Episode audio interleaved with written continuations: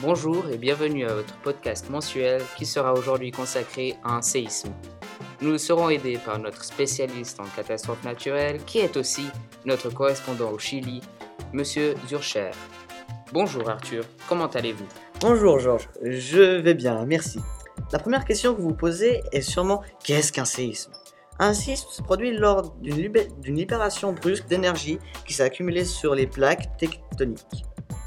On l'appelle alors séisme tectonique, mais il peut aussi venir de l'accumulation de magma dans un volcan ou sous la pression produite par, une éruption et un séisme. La sismographie permet de prévoir ces éruptions car elles sont précédées par des petits tremblements de terre. Dans notre cas, le séisme en question s'appelle Valdivia, nom donné par une ville touchée par ce séisme en 1960 au Chili.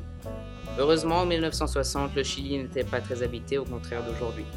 Par la cause du tremblement de terre, il y eut un tsunami qui engloutit la ville de Concepción, en détruisant toutes les infrastructures. Les ingénieurs de la région ont donc dû reconstruire toutes les habitations sur des pilotis, car le terrain était trop bourg.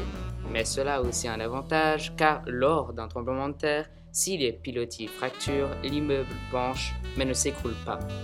Mais ce n'était pas le cas en 1960. Valdivia a causé environ 6000 morts et plus de 2 millions de sans-abri, et pas moins de 800 millions de dollars de dégâts. À quoi est-ce dû? D'après moi, une des principales raisons euh, de cette tuerie est que les villes chiliennes possédaient des bâtiments faits en matière bon marché, par exemple du béton de mauvaise qualité. Ce béton ne possède aucune souplesse, donc lors des tremblements de terre, les maisons faites en ce béton se cassaient très facilement. Au contraire, les maisons en bois traditionnelles ont beaucoup mieux résisté aux tremblements de terre du fait que le bois est moins rigide, donc suit les vibrations sont cassées. Donc les habitations n'étaient pas prévues pour subir de telles secousses durant une si longue durée car Valdivia a été suivie par des dizaines de petites secousses qui ne s'arrêtaient que six jours plus tard. Ce séisme n'a pas eu que des conséquences au Chili. Il a produit des tsunamis qui arrivèrent jusqu'au Japon et même dans quelques îles d'Indonésie, en traversant tout l'océan Pacifique. Et n'oublierons pas que ce séisme a été le plus grand tremblement de terre jamais connu depuis l'ère moderne. Une échelle a été créée pour situer les différents séismes du plus petit séisme 1 jusqu'à une destruction totale de l'épicentre 9. Mais Valdivia a dépassé les 9 pour stagner à 9,5, ce qui signifie qu'il n'y a pas eu que l'épicentre qui a subi une destruction totale de toute vie et construction d'origine humaine.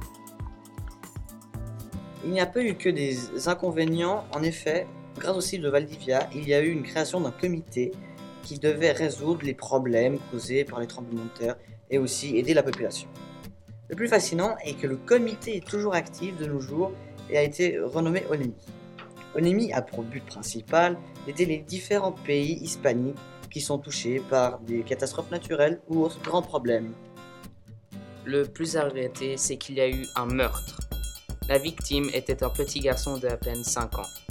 Le malheureux fut décapité et jeté sur la plage.